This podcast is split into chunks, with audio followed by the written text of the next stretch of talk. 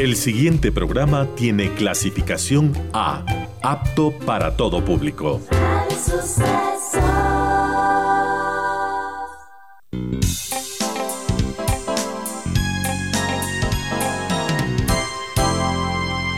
Advertencia.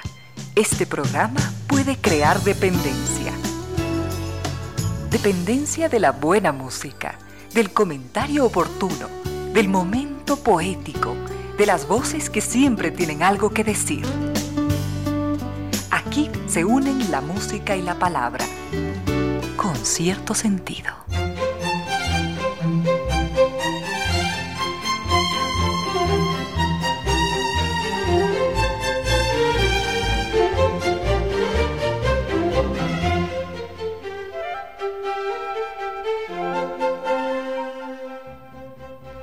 3 de la tarde en punto, bienvenidas, bienvenidos, gracias por sintonizar Radio Suceso 101.7, gracias por compartir estas horas de música, comentarios y entrevistas. Y ojalá, ojalá al final de la jornada, como siempre, podamos imaginar con estos favores que la fantasía nos hace, podemos imaginar que hemos rendido un real, justo y merecido, merecidísimo homenaje a la inteligencia, a la sensibilidad, a la autoestima, a la confianza, a la alegría de vivir y siempre, siempre, a las ganas de luchar de todos, donde quiera que nos encontremos, a las ganas de luchar por una vida más digna en lo individual y en lo colectivo.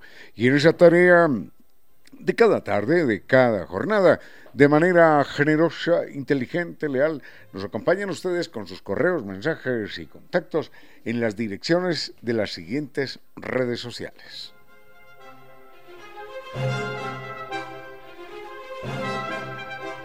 Nuestro correo electrónico es conciertosentidoecuador.gmail.com. En Facebook nos siguen como Concierto Sentido. Perdón, Concierto Sentido es. En Twitter mi cuenta es arroba Ramiro Díez. Y en Instagram mi cuenta es arroba Ramiro Díez Velázquez. Tenemos mucho para compartir en esta tarde del 25, 25 de julio. y aquí don Eduardo lo primero que nos dice es que no, no podíamos, señora que no le hemos rendido un homenaje al natalicio del Libertador. Bueno, fue el día de ayer, así que con mucho gusto, ya que lo recuerda, lo, lo, estaremos, lo estaremos ofreciendo más adelante. Bueno, estamos eh, con ustedes gracias a la presencia de estas destacadas empresas nacionales e internacionales, a estas instituciones que creen que la radio, en medio de nuestras humanas e inevitables limitaciones, la radio puede y debe llegar siempre con calidad y calidez.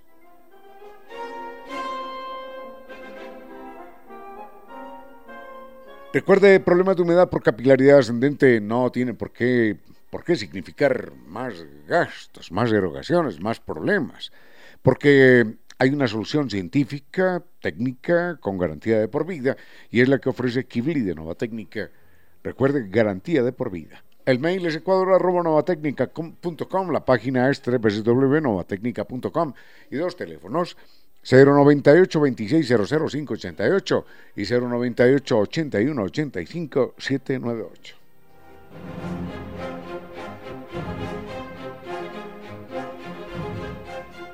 Gastronomía exquisita de alto vuelo, como es la gastronomía ecuatoriana. Recuerden, en Costa Sierra, las exquisiteces de la costa, las delicias de la sierra, con una sazón perfecta, con una presentación impecable, con una atención única esto es Costa Sierra. Disfrute de cada momento allí. Qué bien, bien, nos lo merecemos. Están en el sector de la pradera, frente a Flaxo. Y el teléfono para sus reservaciones, atención con esto, que atienden de martes a domingo. El teléfono para sus reservaciones es el 098-311-0222. Y ahora están operando desde las 8 de la mañana, es decir, uno allí llega y tiene su almuerzo de negocios, su almuerzo de trabajo, su almuerzo, no, perdón, su desayuno de negocios desayuno de trabajo desde las 8 de la mañana con todas las maravillas de la gastronomía, de la exquisita gastronomía ecuatoriana. Anota el teléfono 098-311-0222.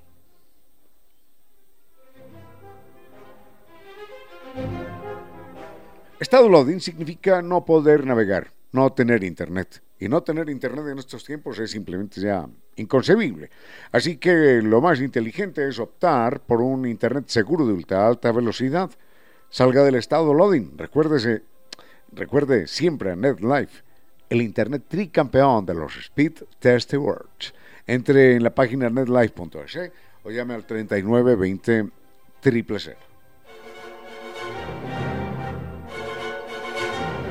Y uno no pide más. Imagínense un viaje a Egipto, Israel, a Jordania, estas maravillas de países en lo que llamamos Tierra Santa. Allí vamos a encontrar el misterio de, las gran, de la gran esfinge, las pirámides de Giza, el imperio de los faraones. Y todo esto se cierra maravillosa, de manera inolvidable, con un recorrido en un crucero por el río Nilo.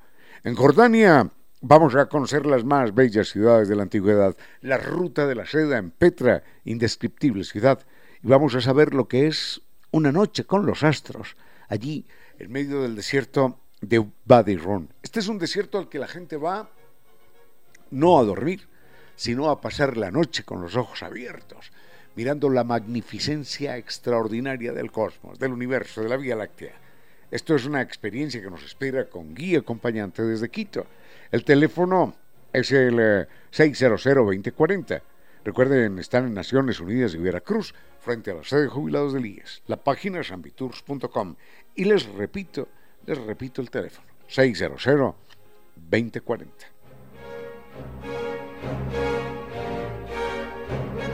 Tenemos mucho para compartir en esta tarde del 25 de julio.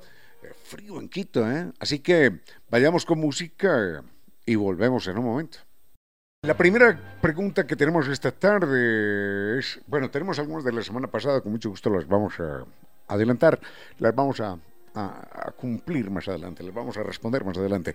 Pero veamos con lo que nos llega en este momento doña Amanda Cifuentes. Nos pregunta cuál es la relación entre el arte gótico, mm, la literatura gótica, qué cosa complicada esta, y los godos.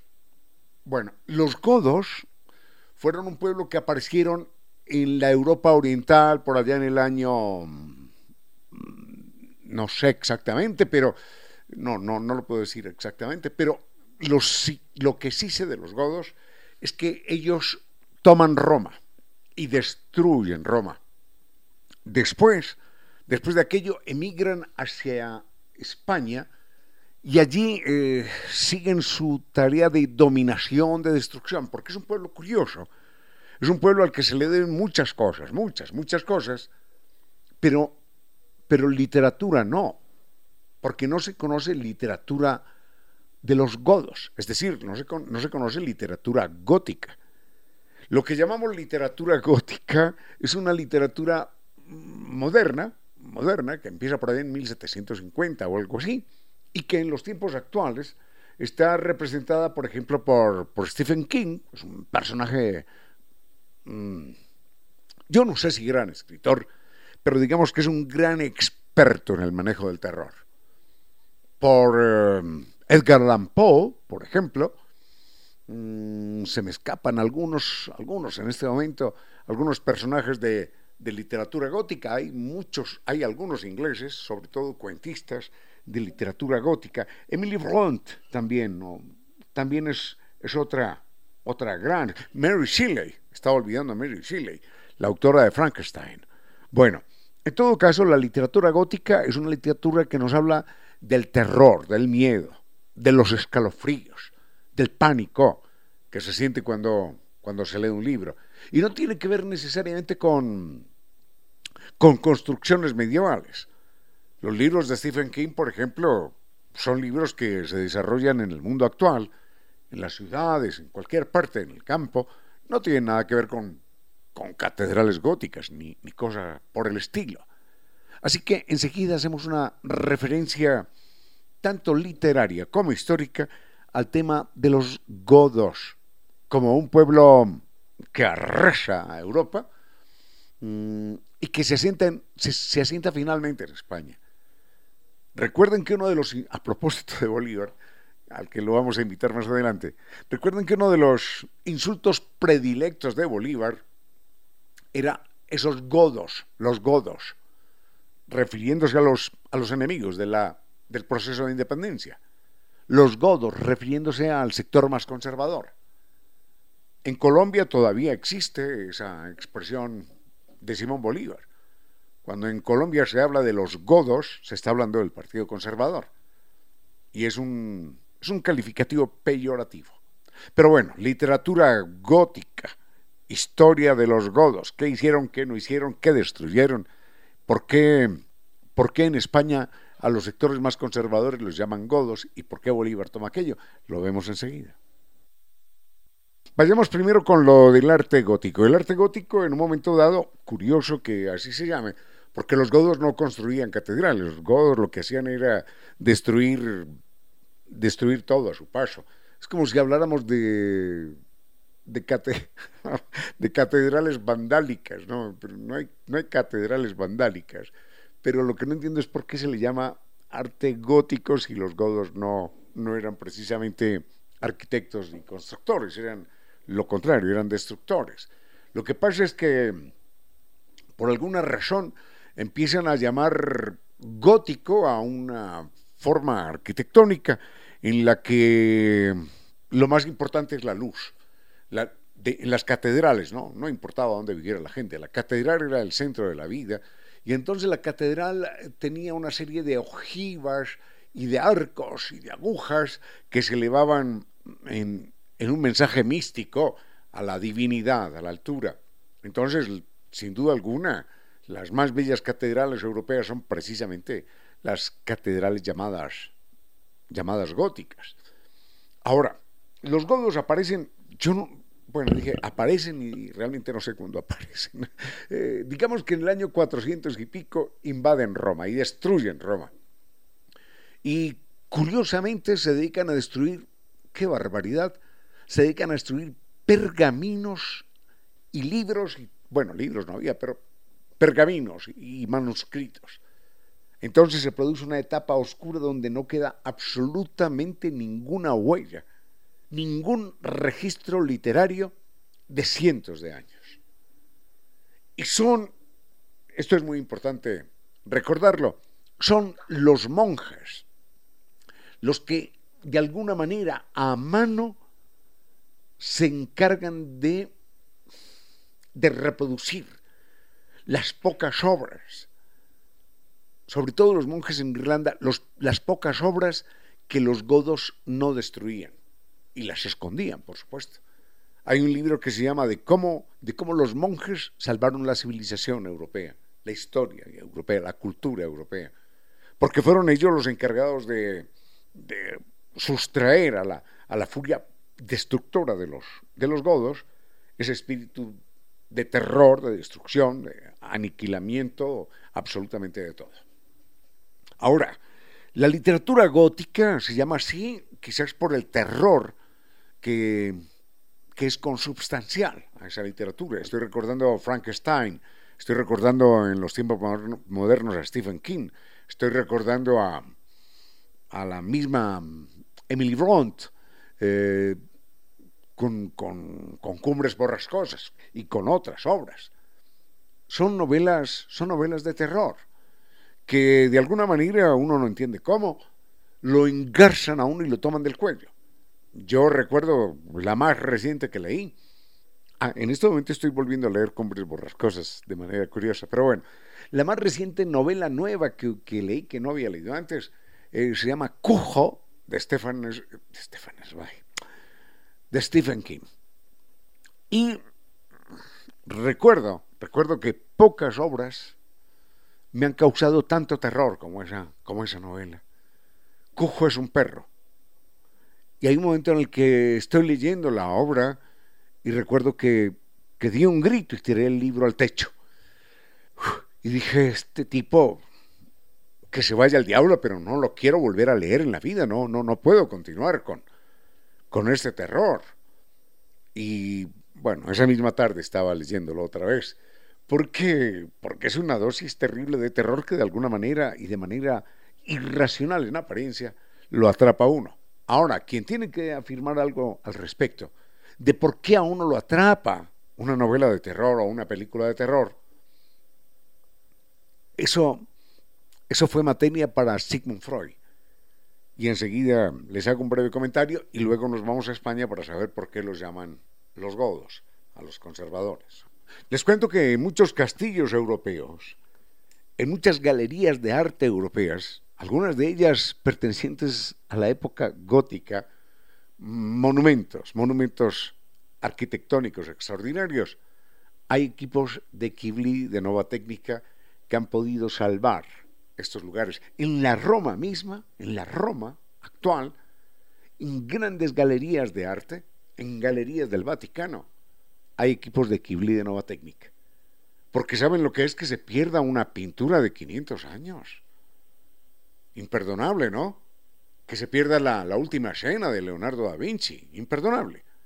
Bueno, se estaban afectando estas pinturas, se estaban afectando estos frescos. Finalmente, Kibli, Kibli, Kibli de Nueva Técnica solucionó el problema. Ustedes van a algunas galerías, a algunos museos en Europa y en a castillos y demás, y encuentran el equipo Kibli de Nueva Técnica salvando estas obras en la historia de la humanidad. Y en Quito también.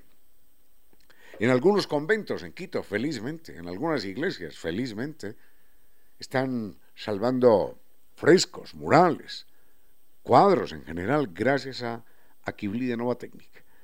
Recuerden, eh, el mail es ecuador.novatecnica.com, la página es novatecnica.com y dos teléfonos, 098 2600 588 y 098 81 85 798. Recordamos que los godos que aparecen, yo no sé si aparecen otra vez, tercera vez que cometo el error, por lo menos que hacen presencia en Roma, por allá en el año 400, cuando la toman, la destruyen, acaban, acaban inclusive con las monedas, acaban con las monedas y se acaba el medio circulante. Había un sistema monetario precario, pero había un sistema monetario y acaban hasta con las monedas. Así que la gente tiene que regresar obligatoriamente al trueque. En fin, Después continúan su marcha hacia Occidente y llegan a España en el momento en el que hay una mm, intensa sublevación campesina contra los señores de la tierra.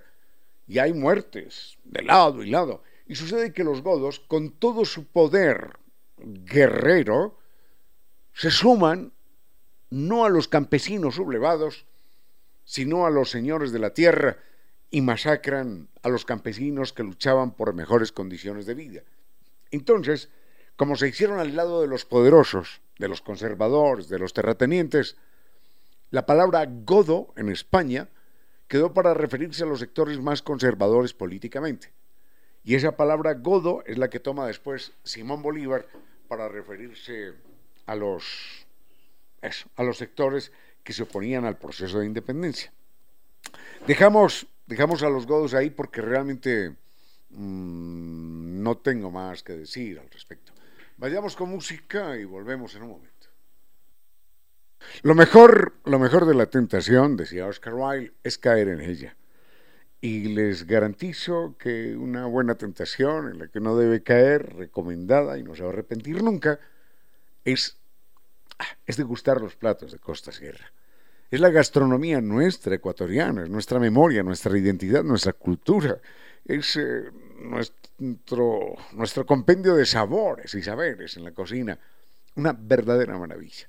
Acérquense a Costa Sierra para que disfruten las, las delicias de la costa, las exquisiteces de la sierra, en un ambiente lindo, agradable, presentación perfecta, atención impecable. Todo, todo está muy bien, todo está perfecto en Costa Sierra no vacilamos nunca en recomendar este espacio que abre desde las 8 de la mañana porque hay también desayunos de trabajo, desayunos de negocios. Verdadera maravilla. Así que recuerden, Costa Sierra está en el sector de la pradera frente a Flaxo. El teléfono para sus reservaciones atienden, atienden de martes a domingo. Es el 098 311 0222.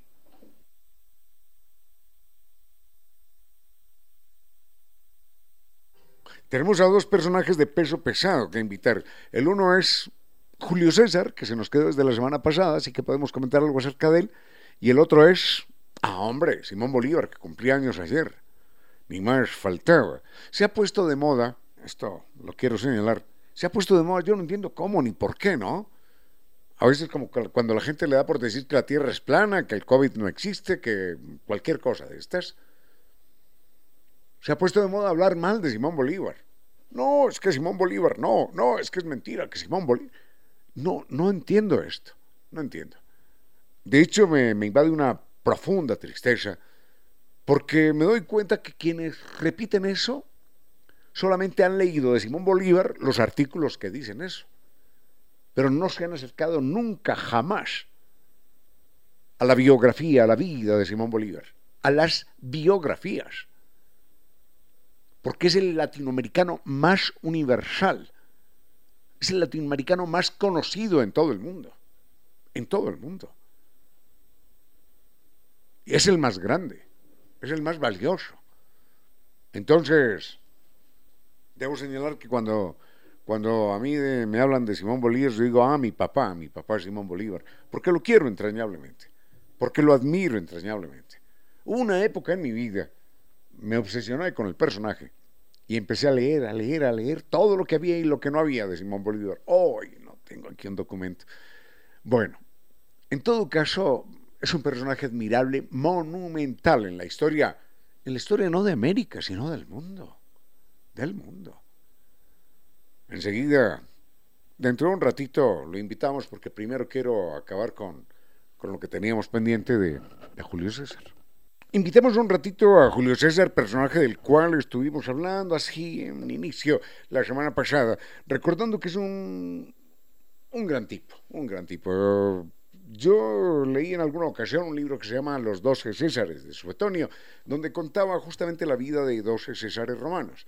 Y todos con sus luces y sus sombras. Julio César tenía también las suyas, sus sombras, pero era un personaje extraordinariamente poderoso, capaz y generoso, generoso también, porque hubiera podido ejercer su, su poder de una manera feroz y y claro, en algunas ocasiones lo tuvo que ejercer, pero también tuvo extraordinarios gestos de, bondad. Hay que recordar que, Julio César pertenece a una familia patricia. Cuando se habla de una familia patricia, se hace referencia a los patris, a los padres, a los fundadores, por lo menos en teoría, a los fundadores de Roma. Entonces esas familias patricias tenían de alguna manera un ADN que era reconocido por todo el mundo y hacían parte de una élite, de una casta especial. Julio César pertenecía a una familia patricia, pero empobrecida. Em, y sin embargo, como consecuencia, primero de sus relaciones de alto nivel con famosos personajes de, de Roma en aquel entonces, y en segundo lugar por su capacidad, su talento, su fuerza, su coraje, el tipo empezó a descollar y a ganar una posición y otra y otra, y en un momento dado es nombrado mm, pontífice supremo, o, supremo pontífice. Y uno dice, pero ¿cómo que supremo pontífice? Pero ese no es el título del Papa. Precisamente sí. Pero fue el Papa el que le quitó, el, que le copió el título a Julio César, y no Julio César al Papa, no. Lo que pasa es que pon, Pontis en Roma, Puente, Puente, entonces el pontífice era el encargado de mantener la vigilancia sobre los puentes de Roma, que eran obviamente las vías de acceso a la ciudad por las cuales podía ser atacada o destruida. Entonces era un cargo político importantísimo, el supremo pontífice, el administrador de la seguridad en todos los puentes de la ciudad de Roma. Y él está muy joven, cuando asume ese cargo. Ahora, lo de Supremo Pontífice después es copiado por la Iglesia, no entiendo cómo ni por qué, pero es eso, el cuidador de los puentes de Roma. Me imagino que en términos, en términos simbólicos, metafóricos, no reales. En todo caso, de campaña en campaña, Julio César va ganando posiciones va derrotando a sus enemigos, va triunfando en más de una guerra civil que se desata, porque hay un grupo de enemigos que quieren, que quieren tener también el poder, y Julio César en un momento dado tiene todos los títulos, absolutamente todos los títulos. Dictador supremo, supremo pontífice, orador máximo, todo lo que se puedan imaginar en la antigua Roma. Entonces estaban diciendo, aquí este tipo lo que va a hacer es restituir la monarquía y, hacerse otra vez rey. Entonces deciden matarlo en los famosos idus de marzo. Pero bueno, enseguida les cuento algo más. Para que hablemos de la estatura histórica, militar, política de, de Julio César, eh, solamente recordemos eh, a vuelo de pájaro que todavía utilizamos una frase suya, la suerte está echada en latín, alea jacta est. Alea es azar, ¿no? De ahí viene aleatorio. Yacta, existe yacta, yacta, no como yacta en quichua, no, sino yacta, en latín es eyectar, lanzar. De ahí viene eyectar, de ahí viene eyacular, por ejemplo. Y es eyector, alea yacta est, la suerte está echada. Cuando él decide cruzar el Rubicón, que era el límite entre él y los hombres con los cuales estaba combatiendo, y le habían dicho que si cruzaba el Rubicón, el famoso río, entonces habría guerra. Cruzó el Rubicón y por eso se dice en castellano, decidió cruzar el Rubicón, es decir, decidió lanzarse de una vez con todo, con todas las consecuencias que esto significaba. Y por eso dijo Alea Yacta es. Hay, eh, hay datos extraordinarios en Julio César, y es este, por ejemplo, cuando él adelanta sus campañas contra alemanes, contra galos, contra británicos, contra eh. Los helvecios son los, los, actuales suizos, ¿no? Por eso el que colecciona estampillas sabe que las estampillas de, de Suiza no dicen Suiza, no, dicen Helvecia o Helvetia, conté, ¿no? Helvecia. Porque ese es el nombre primigenio del país, Helvecia. Entonces, en las estampillas que dicen Helvecia son de Suiza. Bueno, entonces lucha contra los helvecios, contra los germanos, contra los galos, contra los britanos y en total logra enfrentar a más de 3 millones de soldados enemigos. Bueno, él no solo sí, pero sus tropas. Y finalmente se extiende hasta Britania, hasta las Islas Británicas. Y gracias a Julio César, a nosotros nos queda tan fácil entender y aprender inglés. Porque en inglés, si ustedes miran, hay más de hay más de 3000 palabras extraordinariamente ligadas, emparentadas con el castellano nuestro. Entonces, eso se le debe a Julio César. La presencia del latín en Britania, que marca también ese matrimonio con el inglés que allí se hablaba, con el anglo, no con el inglés, sino con el anglo que allí se hablaba, hace este, logra este híbrido y por eso nos, nos, nos parece más fácil hablar inglés que hablar alemán, más fácil hablar inglés que hablar coreano o ruso, por el emparentamiento profundo con el idioma latín, y eso se lo debemos a Julio César. Hay dos detalles extraordinarios de Julio César. Uno tiene que ver con su esposa y otro con su hijo adoptivo, Brutus. Son dos momentos importantes, conmovedores, que nos recuerdan la estatura de este personaje. Hay una, no es una anécdota, es una historia real en la vida de Julio César, y es que él en algún momento tiene que ausentarse de Roma.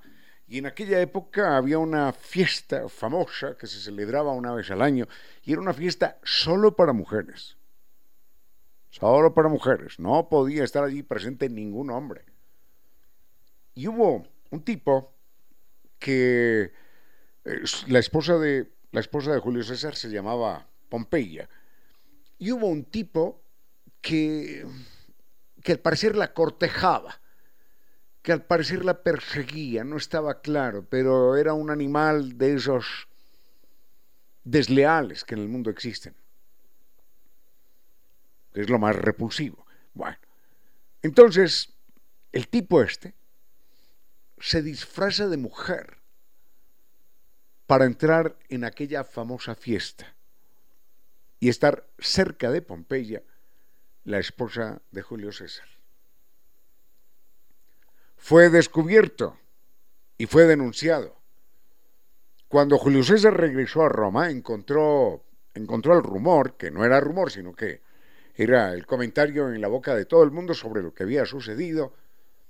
Y entonces en ese momento Julio César tenía la opción de condenar a muerte a este personaje, se me escapa el nombre, tenía la opción de condenar a muerte a este personaje y a, y a su esposa, a Pompeya. Pero no, no los condena a muerte, sino que simplemente, simplemente eh, decide separarse ella. Y es cuando él pronuncia una frase que ha hecho carrera, cuando dice, no solamente, no solamente se trata de las apariencias, sino también, no solamente se trata de la verdad, sino de las apariencias. Y él dice, la, la mujer del César no solamente debe ser honesta, sino también parecerlo. Es decir, no puede haber una sombra de duda sobre... El Claudio se llamaba el personaje. Sí. Claudio famoso. Entonces no puede haber una sombra de duda sobre la esposa del, del César. Así que no, no. No aplico la pena de muerte, pero usted no es mi esposa. Y se divorcia de ella y le perdona la vida al desleal Claudio, que era también su amigo. Ese es Julio César, hubiera podido decir, fuera, out, cabeza, se, acabó la historia, pero no lo hizo. Ese fue un gesto de, nobleza, de sentido común de Julio César. La esposa del César no solo debe ser honesta, sino también parecerlo. Y enseguida vemos el asesinato de Julio César y cerramos ese tema por hoy. Bueno, finalmente cerremos el capítulo de Julio César recordando que a él lo matan, no sé en qué año, eh, en el año cuarenta y tantos antes de nuestra era, él tiene 56, sí, en el año 44 entonces. Él, muere de 56 años, había nacido en el año 100 antes de nuestra era. En todo caso, eh, lo matan sus enemigos políticos, por supuesto, porque había acumulado tal poder, tal poder en la antigua Roma, que todos decían él eh, lo que quiere es acabar con la actual forma de gobierno y convertirse en, monarca absoluto. Ya lo era, ¿no? Ya lo era, porque él eh, ostentaba todos los títulos, todos los cargos posibles, y se habían creado para él cargos especiales también. Eh, personaje maravilloso, que no solamente se dedicó a, gobernar, sino que era para la época un verdadero intelectual Julio César eh, escribió un tratado de astronomía para la época extraordinaria. Escribió un tratado sobre religión romana. Escribió un tratado sobre el idioma latín. Escribió sobre las guerras de las Galias. Escribió, escribió mucho y era, era un, un escritor de alta, de alta capacidad productiva. Lamentablemente de él quedan apenas, apenas unos pequeños textos, casi que mm, copy-paste eh, de los que le hicieron otros historiadores. Es decir, otros historiadores hicieron casi copy-paste de los textos de, de Julio César y eso es lo que conocemos de él, pero en general su obra quedó destruida y quedó perdida. El día del asesinato, que era precisamente los idus de marzo, el día, creo que era el 12 de marzo, a él le habían advertido del asesinato. Te van a asesinar, te van a asesinar cuando estés en el, en el Senado, te van a asesinar. Y él nunca hizo caso de esto. Y llegó, llegó el momento en el que entra al Senado y uno de los tipos, llamado Tulio, se lanza sobre él y le dice, levanta, levanta el, el, el exilio forzoso que le has hecho a mi hermano, porque su hermano había cometido algún delito y lo había sacado de Roma. Levántalo. Y Julio César se da la vuelta y en ese momento el tipo le rasga la túnica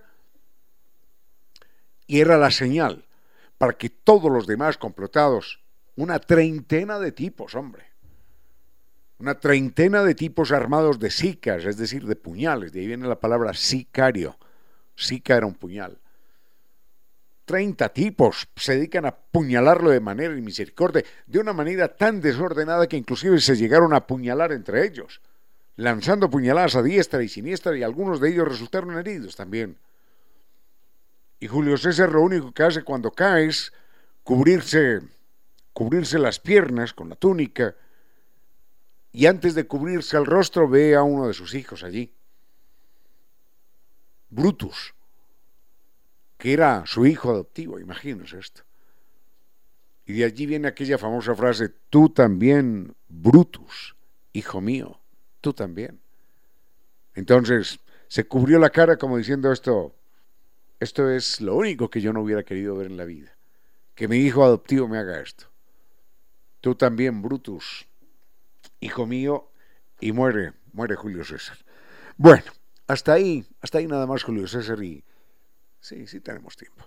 Eh, Hay dos preguntas sobre literatura y, Simón Bolívar. Veamos algo más. El viaje al que nos invita San Viturs es un viaje inolvidable, por Tierra Santa.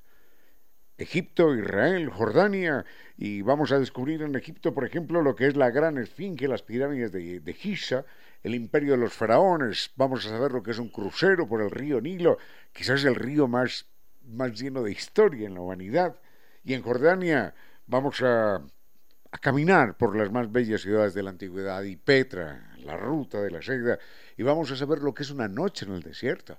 Ya les contaba que allí en el desierto de Wadi Run los hay muchos hotelitos, pequeñitos, pequeñitos, que son realmente burbujas de acrílico. Es decir, tienen el techo transparente para que la gente pueda, pueda acostarse y, mirar el cielo, porque, porque cuando uno llega al desierto de Wadi nadie, y está de noche, nadie quiere dormir. Nadie quiere dormir porque es la Vía Láctea como una como una mancha brutal, blanca, extraordinaria, de miles de millones de estrellas cruzando el cielo. Se ve, se ve el espectáculo que nunca, nunca en ningún otro lugar del mundo puede verse. Ese es el desierto de Wadi Ron. Bueno, todo esto con guía acompañante desde Quito en este octubre. Recuerden que están en Naciones Unidas y Veracruz. La página es sambitours.com nos lleva Sambitours y el teléfono es 600 2040. Me voy a tomar aunque sea una gota de café de Vinicio, que no he tenido tiempo. Y hoy no va a haber tiempo de, Simón Bolívar, pero eh, algo, algo quiero comentar del personaje. El grueso, el grueso de la historia de Simón Bolívar tendrá que ser mañana, porque enseguida vamos a hablar con un queridísimo amigo en México, con Rogelio Hernández. Ya les contaremos por qué. Tiene que ver con esto del Día del Libro y de la Rosa, del Premio Internacional de Literatura.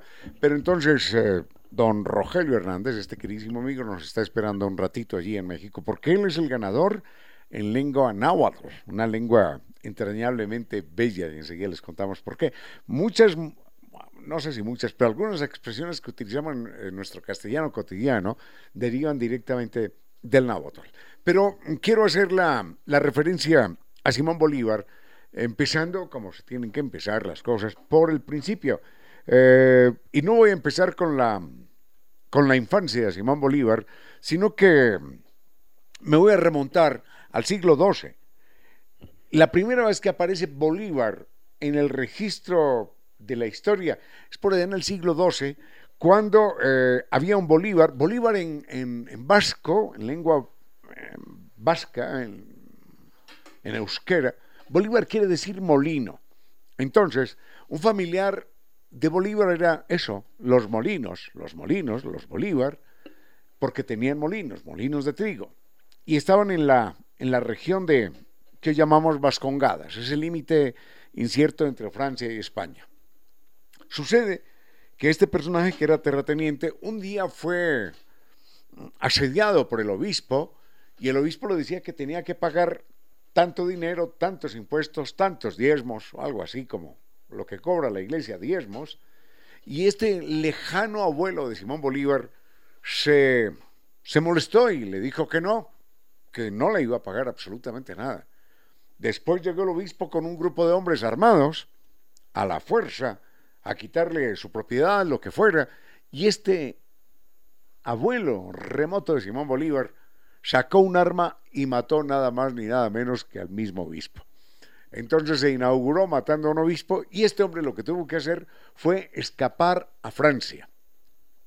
Pasaron 80 años, miren esto, pasaron 80 años y el hombre regresó, no el hombre, pero los descendientes de aquel hombre regresaron a Francia, perdón, regresaron a la región española, a la región vasca en España a reclamar lo que era de ellos y demostraron con papeles y documentos que esos molinos que hoy estaban en propiedad de fulano y perano, de otra familia en todo caso, eran suyos y se los habían quitado, se los habían robado.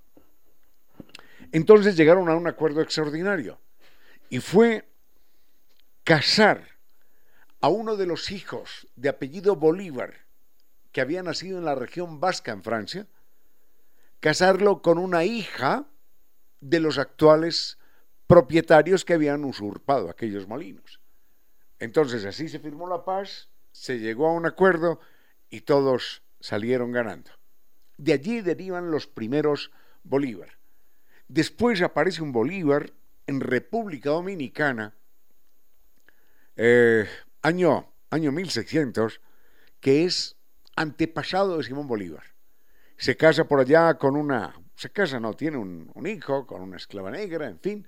Así que Bolívar también deriva de allí, de, de, de un pueblo que se llama Los Watchers, si no estoy mal, eh, también canarios, canarios primero y después en República Dominicana, y tiene un ancestro mestizo, Simón Bolívar.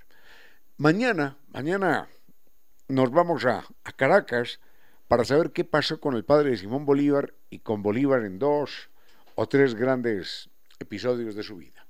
Vayamos con un tema musical y enseguida nos vamos a México.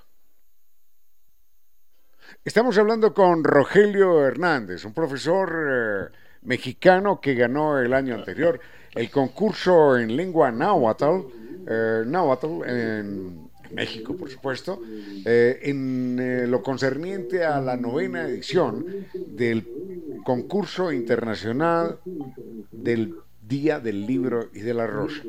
Y aquí hablando con, nuestro querido amigo Cristian Costa le dijo Rogelio, Rogelio Tzin, porque la partícula Tzin en náhuatl es eh, señor o señora.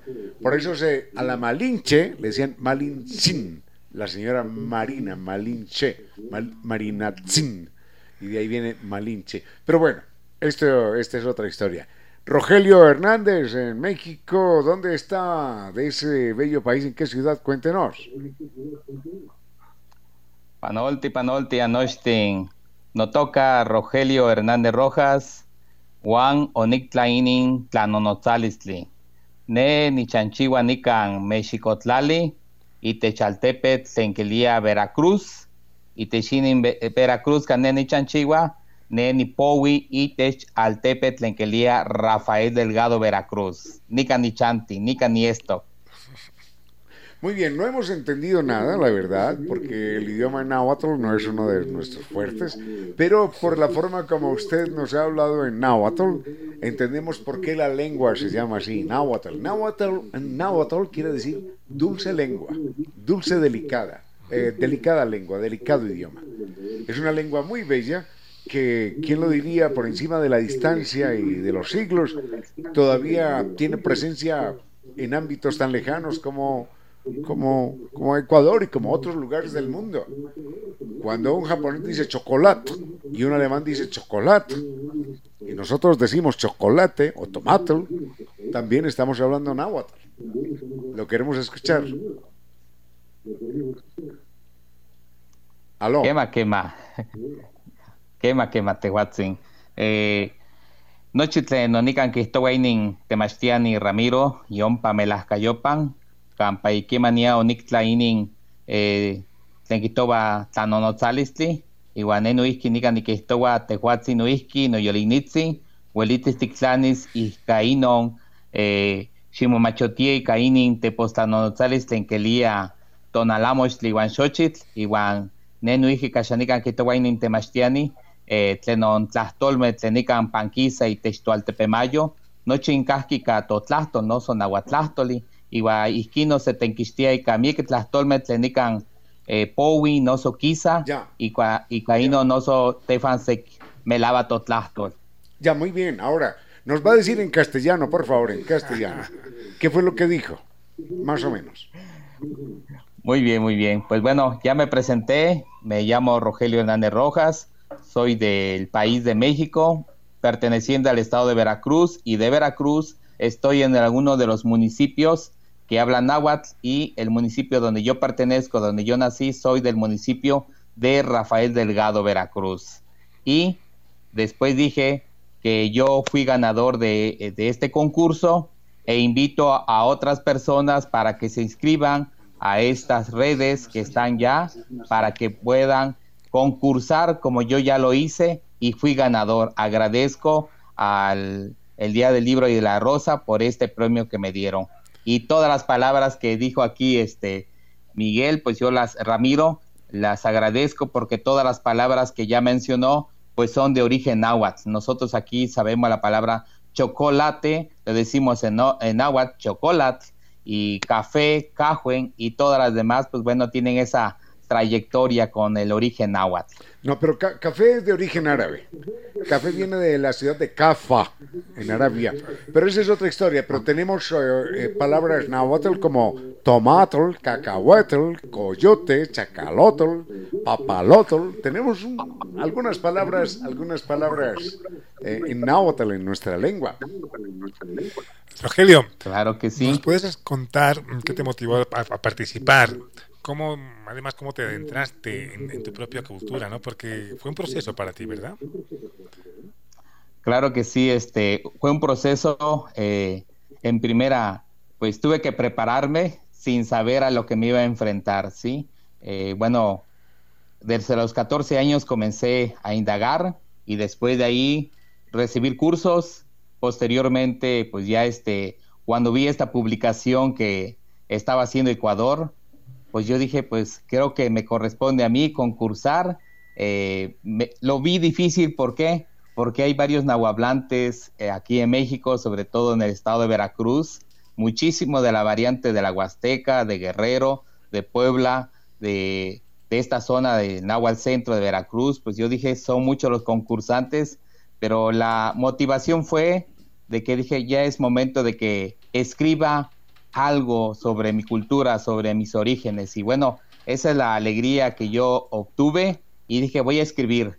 Dije, no sé a dónde va a llevar esto, pero voy a escribir. Y bueno, escribí y de la cual yo me siento satisfecho, con, contento porque otras personas me leen, me escriben, me corrigen y me ayudan a crecer más en la lengua náhuatl, en la cultura náhuatl. ¿Sobre qué escribiste? ¿Sobre qué escribiste? Pues yo escribí sobre todo eh, el título que corresponde a mi texto, ¿sí? Le puse como, bueno, varía, varía en la cuestión. Puse que mi lengua se dé a conocer en otros lugares y que vuele. Eso sería en español. Y ya en náhuatl, recuerdo un poquito todavía en náhuatl, le puse así, y Icatotlastol Timotlapohuía y Huantipatlani. Ya traducida al castellano, sí, porque por ahí puse la traducción, con nuestra lengua dialoguemos y volemos. Eso es lo que llevaba el título de que yo puse. Rogelio, dicen que las personas que son perfectamente bilingües, como es su caso, que habla el náhuatl con absoluta fluidez, encuentran que algunas ideas son mejores para expresar en un idioma y no en el otro. Por ejemplo, ¿qué ideas prefiere usted expresar en náhuatl que en castellano? Cuando quiere hablar de qué, por ejemplo.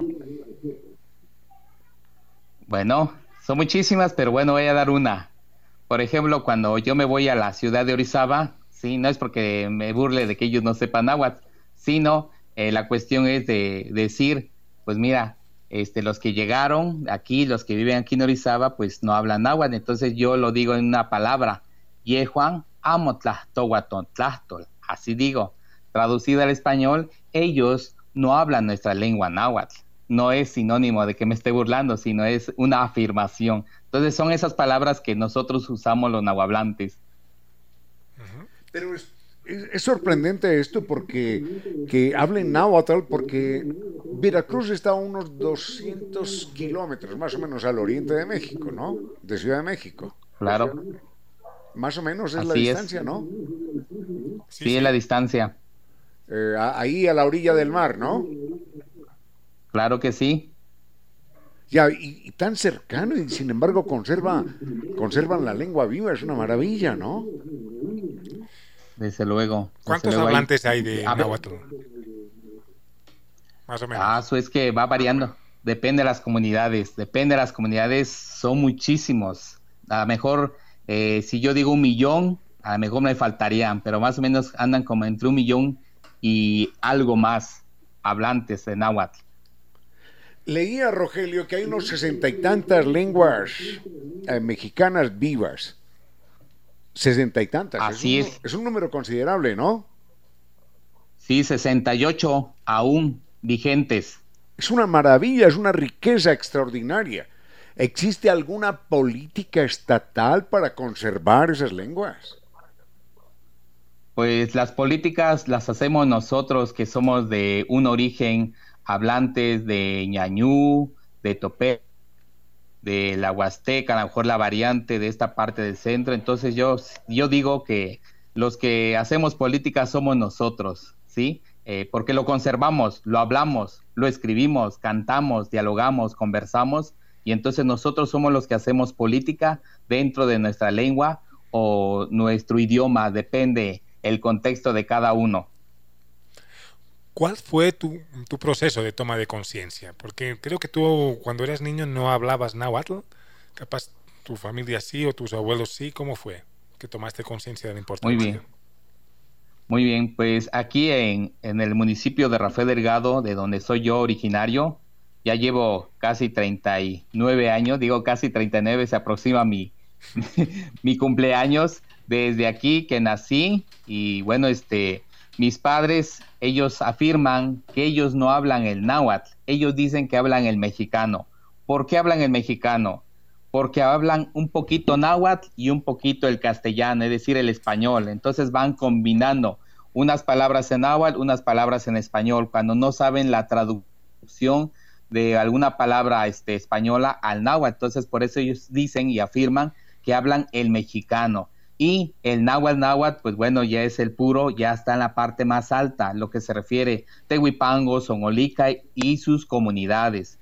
Y el proceso en que inició fue, bueno, la influyente fue mi abuela, que ya falleció. Todavía tengo a una abuela de 86 años que todavía está aquí en casa viviendo y fueron ellas las que influyeron en mi proceso y sobre todo dije, bueno, pues yo tengo que aprender a hablar náhuatl porque los lugares donde yo iba me preguntaban, ¿de dónde eres? Les decía, soy del municipio de Rafael Delgado. Dice, ¿cómo es posible que tú eres del municipio de Rafael Delgado y no hables náhuatl? Y entonces era, no era una, este, no me estaban haciendo discriminación, al contrario, me estaban recordando mis raíces. Y yo dije, bueno, pues tienen razón lo que me dicen. Y bueno, desde ahí me comencé a enamorar más de la lengua náhuatl, y yendo a la universidad de la Facultad de Filosofía, recibí dos semestres de náhuatl y desde ahí me, me encantó, dirían por ahí, me encontré con el amor del náhuatl y desde ahí empecé mi proceso con dos semestres y después tomando otros cursos y bueno, toda esa parte me llevó para posteriormente eh, inscribirme a una primera maestría aquí en la UBI de Tequila, sede Grandes Montañas, ¿sí? La maestría se llama Maestría Ipatotlastol y Guantonemilis. Como dije, yo ya tengo un proceso, ya tengo algunos conocimientos, creo que puedo ser apto para ser alumno de la maestría. Y bueno, hice mi examen, me quedé. Y bueno, ya ahorita concluí los estudios, todavía me falta la tesis, pero bueno, eso fue mi proceso así en resumen con la cuestión el idioma náhuatl, la lengua náhuatl. Rogelio Tzin. Rogelio Tzin. Si usted nos cuenta la historia de su abuela que tiene 86 años y que habla náhuatl, sí nos gusta, pero en lo personal a mí me emocionó mucho en alguna ocasión en una gasolinera perdida en alguna carretera mexicana, por allá en una gasolinera, como dicen los españoles, donde no existe Dios, algún lugar remoto, escuchar a una niña, quizás de ocho años, hablando, hablando náhuatl. Entonces eso, eso me, me llenó de emoción porque dije, si lo habla fluidamente una niña de ocho años y habla con, en náhuatl con otra persona mayor, es porque la lengua tiene posibilidades grandes de estar viva, de estar viva. Aló. Aló. Claro que sí. Sí, sí. ¿Sí me escucha? Sí, sí, sí, sí, te escuchamos. Sí, bueno.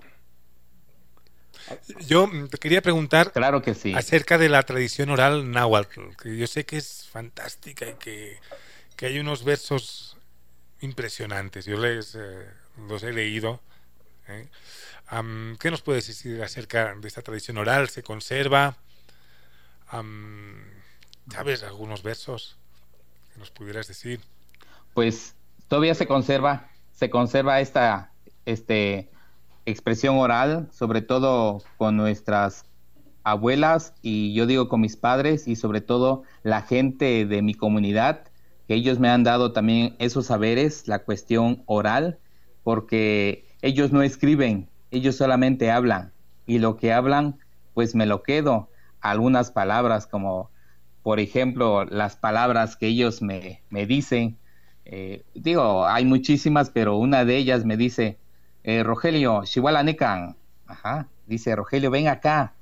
Y yo le digo, y yo le respondo a la persona, que traduce al español, ¿qué desea usted?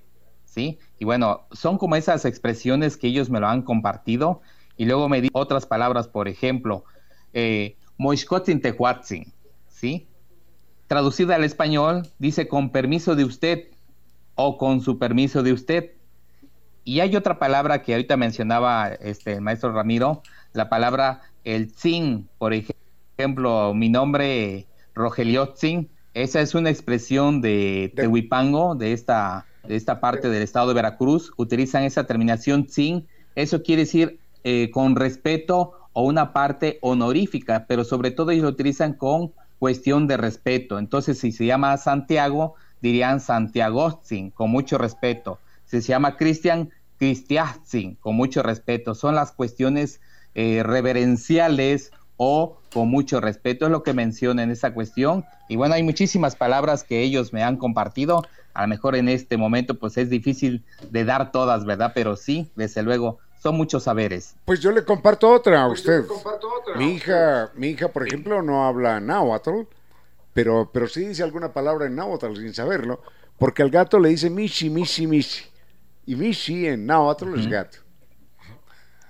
¿Correcto o sí, desde luego. Rogelio, ¿y hola cómo, cómo dicen ustedes? ¿Cómo se saludan?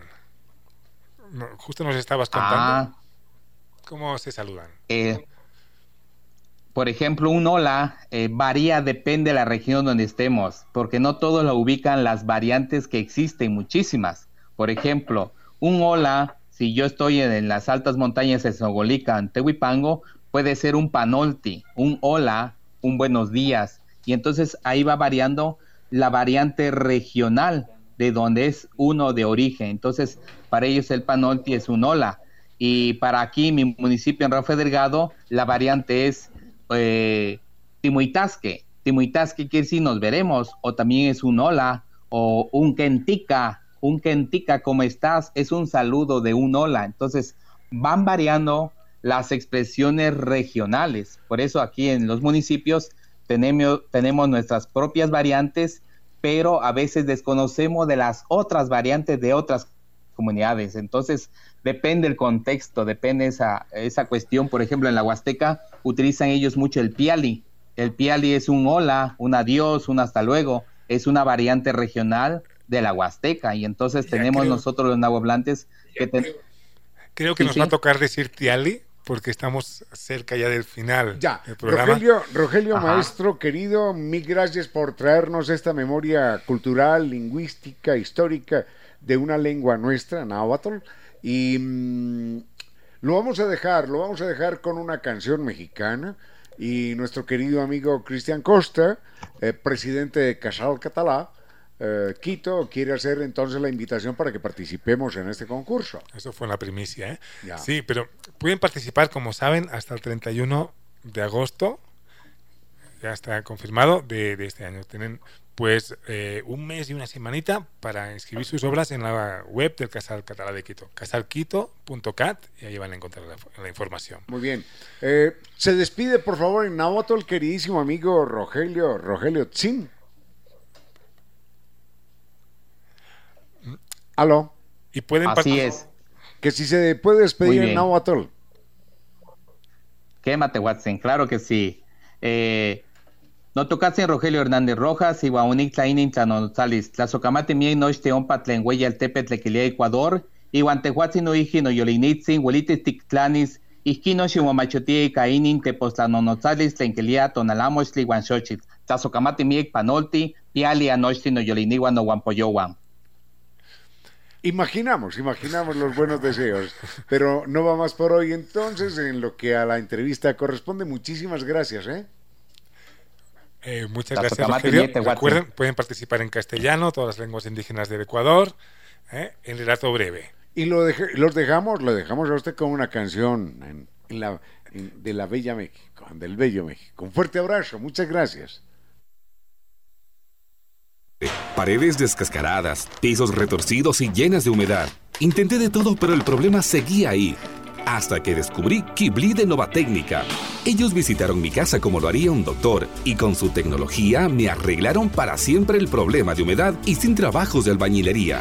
Nova Técnica, elimina la humedad de tu casa para siempre con tecnología italiana. Nova Técnica, teléfonos 098 2600 588. 098 81 85 798. Correo electrónico ecuador arroba novatecnica.com. Página web www.novatecnica.com.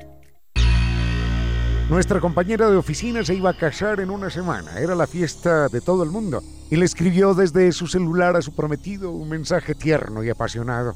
Entre otras cosas decía, por ti, por ti me muero iba a 70 kilómetros por hora. Nunca hubo matrimonio. Ese fue su último mensaje. Valore la vida. Conduzca con precaución.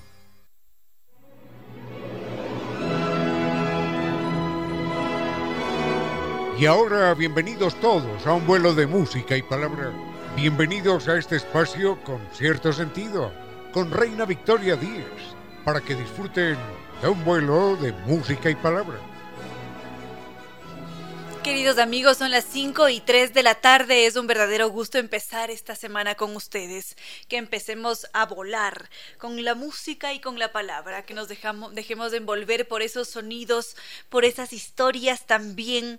Que además ustedes sean copilotos de este espacio. Para eso están las redes sociales, Facebook con cierto sentido, Twitter arroba Reina Victoria DZ e Instagram arroba Reina Victoria 10. Muchísimas gracias por seguir estas diferentes cuentas. De esa manera nos mantenemos en constante interacción. Veo que Edwin Pilaquinga está escribiendo también.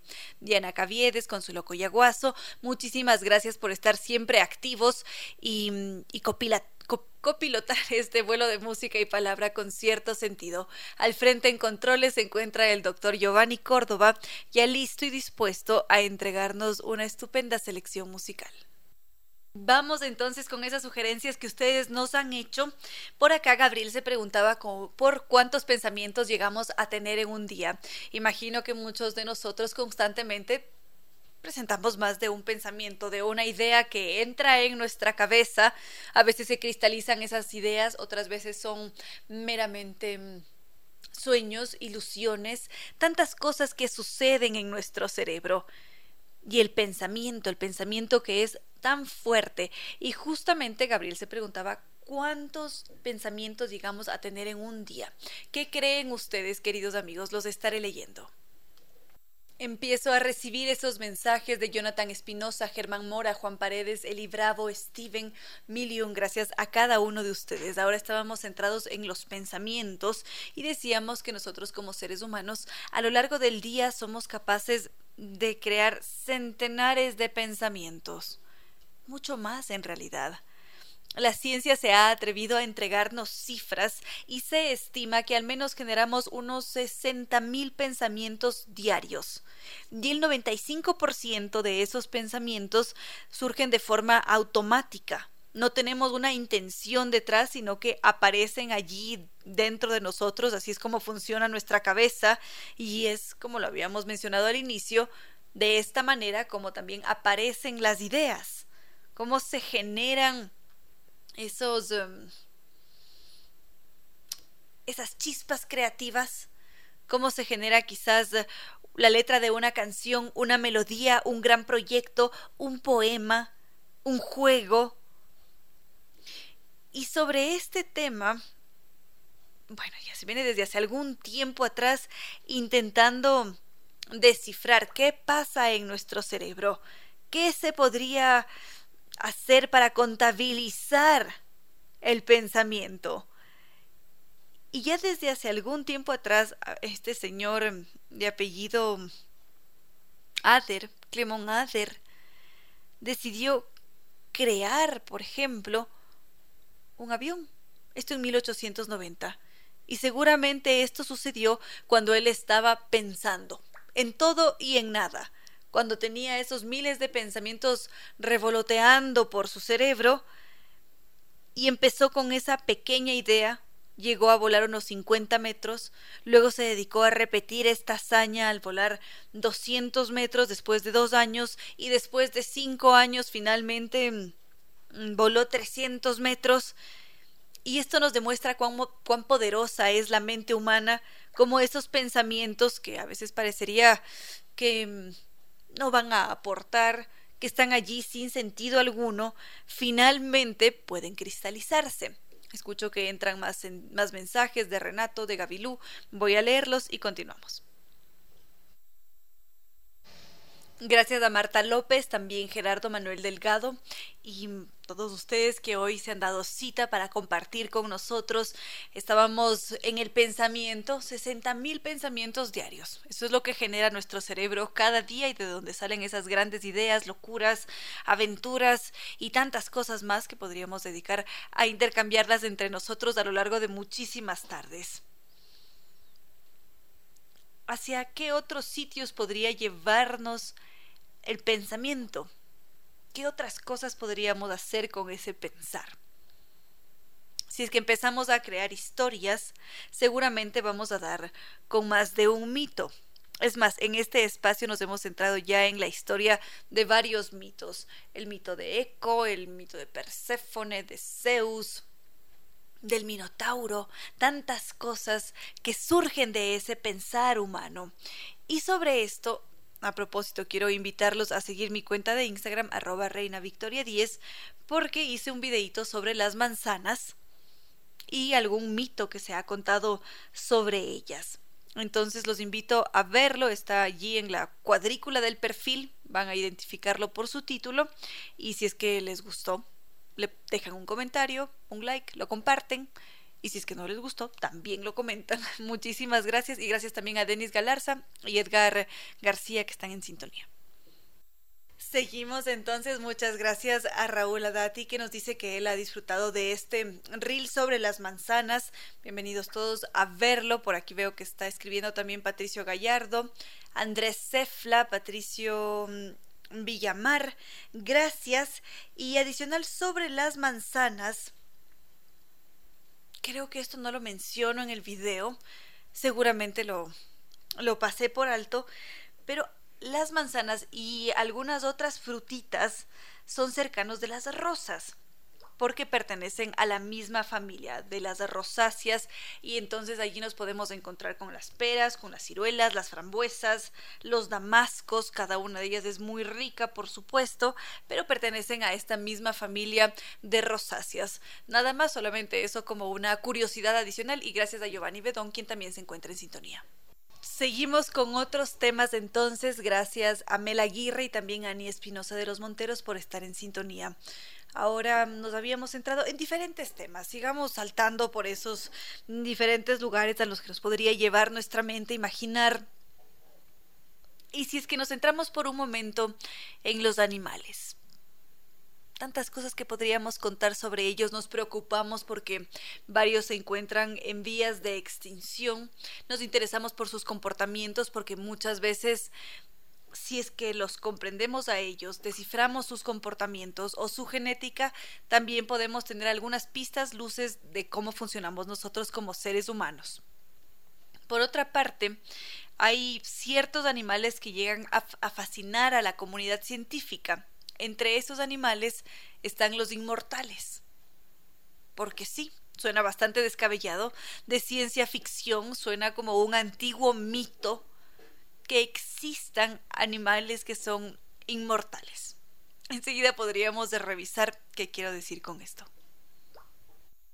Gracias a Juan Francisco Torres que acaba de sumarse a esta comunidad, también Frank y Marco Vinicio que nos decía que se siente también muy interesado por estos animales que son considerados como inmortales, así como toda la comunidad científica que intenta descifrarlos, comprenderlos, porque al parecer hay ciertas criaturas que han descubierto que gracias a la evolución han logrado detener o revertir todo el proceso de envejecimiento. ¿Y qué quiere decir esto? Que hay ciertos animales que son biológicamente inmortales, es decir, solamente si es que aparecería un depredador o alguna enfermedad o un cambio drástico en el entorno, quizás desaparecerían. Caso contrario, vivirían de forma indefinida. Entonces los científicos intentan descubrir qué sucede con estos organismos, por qué son tan misteriosos, tiene quizás una relación con nosotros, con nuestro propio proceso de, envejecimiento.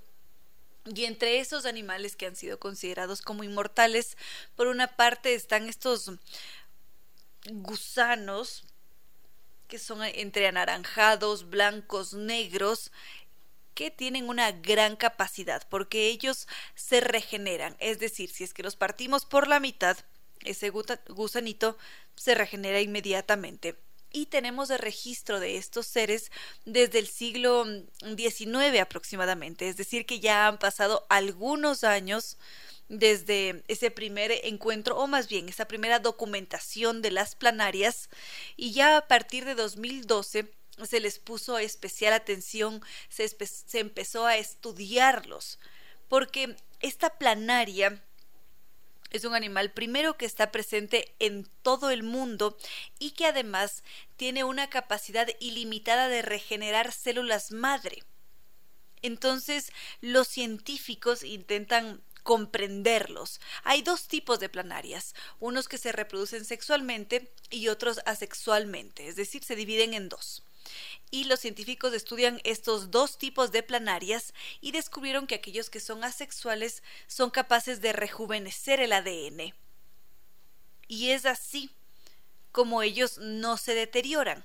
En cambio, en nosotros, nuestro ADN, como en la mayoría de otros animales, llega a un límite en su proceso de división celular y por ese motivo el cuerpo empieza a deteriorarse, cosa que no sucede con las planarias porque éstas tienen grandes cantidades de una enzima que protege esas células del envejecimiento y tienen esta capacidad de reponer las reservas.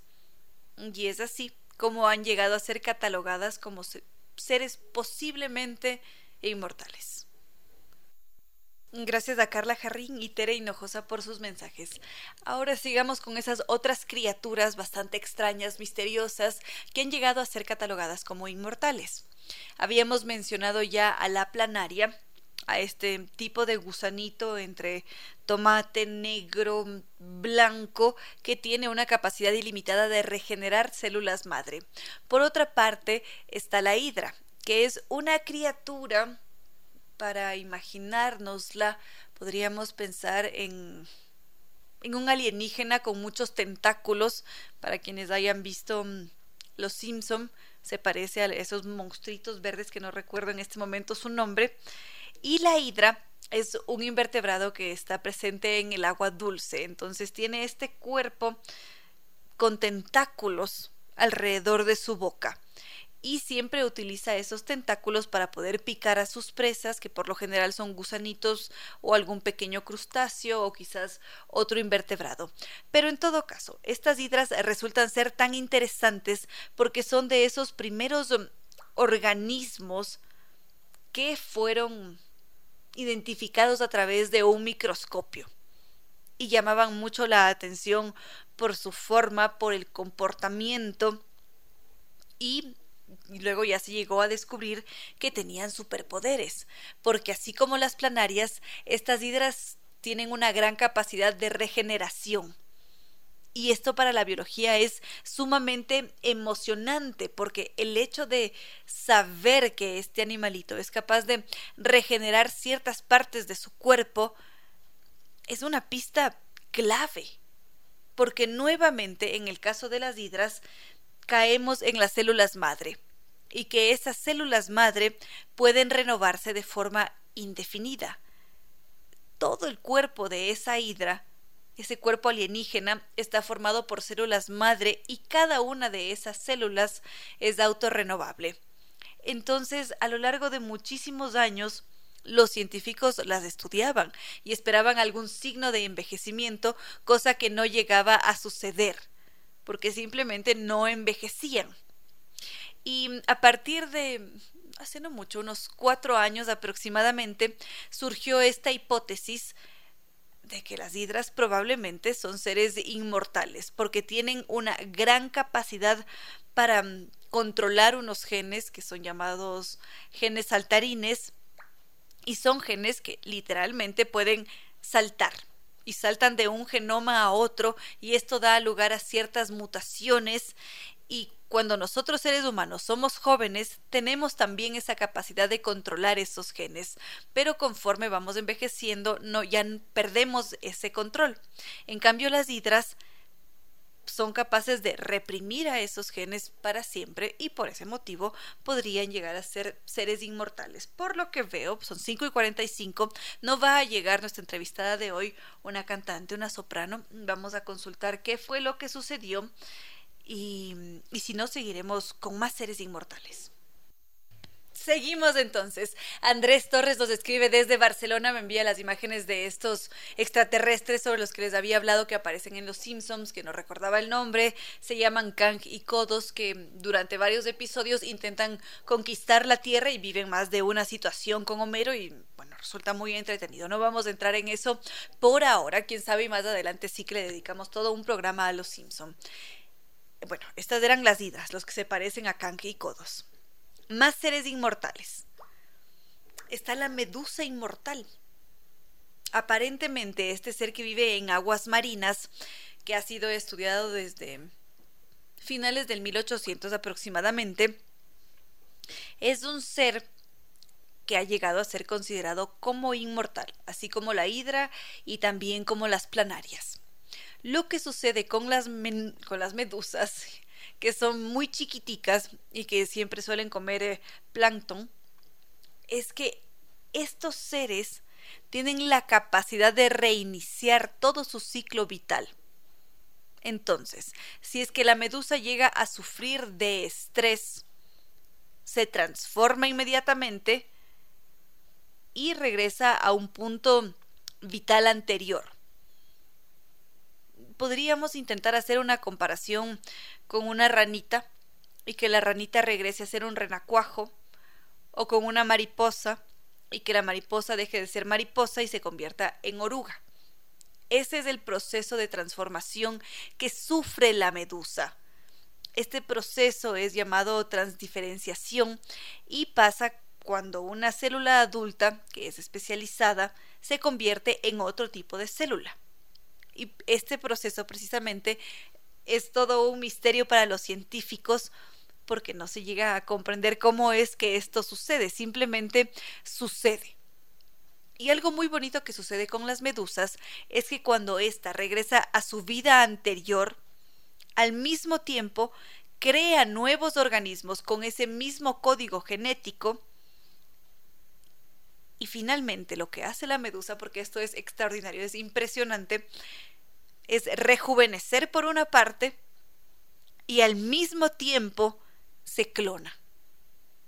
¿Cómo no va a ser magnífico el reino animal si es que tenemos en consideración todos estos detalles, tantas... Eh, tantos sucesos, tantos comportamientos, procesos que son misteriosos? Sobre los cuales no tenemos respuestas y están siempre presentes las preguntas y los científicos también rompiéndose la cabeza para poder comprender qué es lo que sucede.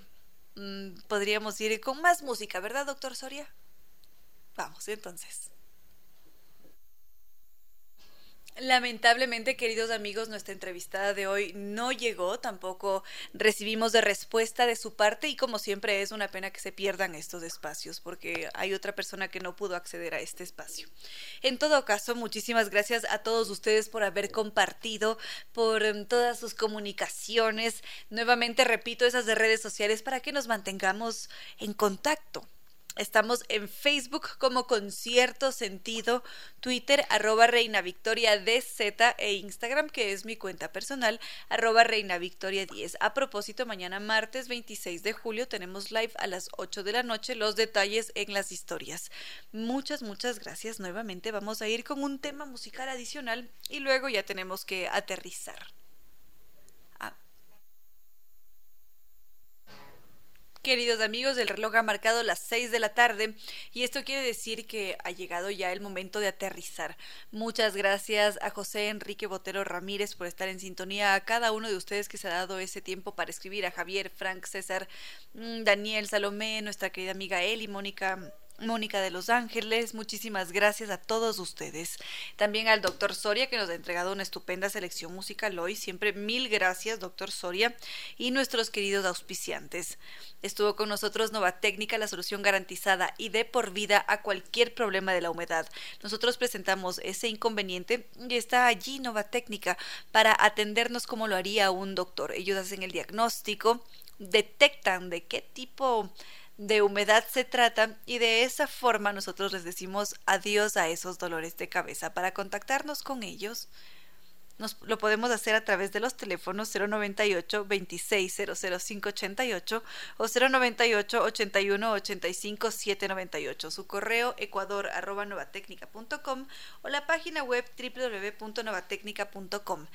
También estuvo con nosotros NetLife que nos invita a salir del estado loading porque muchas veces no podemos terminar de ver el largometraje, no podemos jugar en línea y esto es porque los loadings invaden las pantallas. Así que ¿por qué no cambiarse a ese internet seguro de ultra alta velocidad que es también el internet tricampeón de los Speed Test Awards? Su página web www.netlife.es o el teléfono 392 40 y restaurante Costa Sierra que nos invita a disfrutar de la gastronomía ecuatoriana. Ellos tienen más de 20 años de experiencia en cocina y cada plato es más rico que el otro. Podemos disfrutar de sus diferentes ceviches. El ceviche mixto es muy rico con una presentación preciosa. El seco de chivo, una de las especialidades de la casa, o el pavo en salsa de vino, el caldo de patas, locro de papa, esa chicha de arroz que merece ser probada también está esta, esta tarta de maqueño que es muy rica. Así que a visitarlos en la pradera E747 es un local muy acogedor. Podemos hacerlos de martes a domingo de 11 de la mañana a 5 de la tarde. Ojo que también vale mucho la pena desayunar allí. Para contactarnos con ellos, hacer pedidos de reservaciones, lo podemos hacer a través del teléfono 098-311-0222. Y también estuvo con nosotros NetLife, no, NetLife no, Zambi Tours, que nos invita a hacer un nuevo recorrido por Tierra Santa. Pasamos por Egipto, Israel y Jordania. Va a ser un mágico recorrido por estos misteriosos espacios como la Gran Esfinge, las pirámides de Giza, el gran imperio de los faraones, la ruta de la sede en Petra, vibrar junto a los astros en medio del desierto de Wadi Rum. Esta es la experiencia de nuestras vidas que espera por nosotros en la nueva salida grupal en octubre de 2022. Quedan ya muy pocos cupos, así que podemos llamar ahora mismo en Quito al 62040 o visitarlos en las Naciones Unidas y Veracruz frente a la sede de jubilados del IES. Su página web www.sambitur y ahora sí, no queda más que decirles que no fue más por hoy, que haya sido un maravilloso inicio de semana y que mañana, martes, nos volveremos a encontrar.